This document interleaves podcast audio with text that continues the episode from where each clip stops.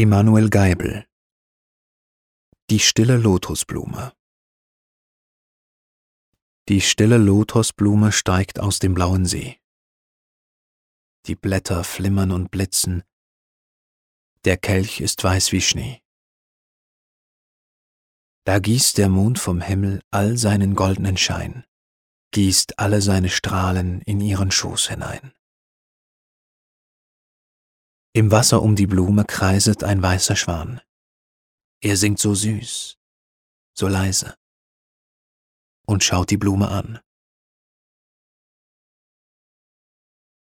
Er singt so süß, so leise und will im Singen vergehen.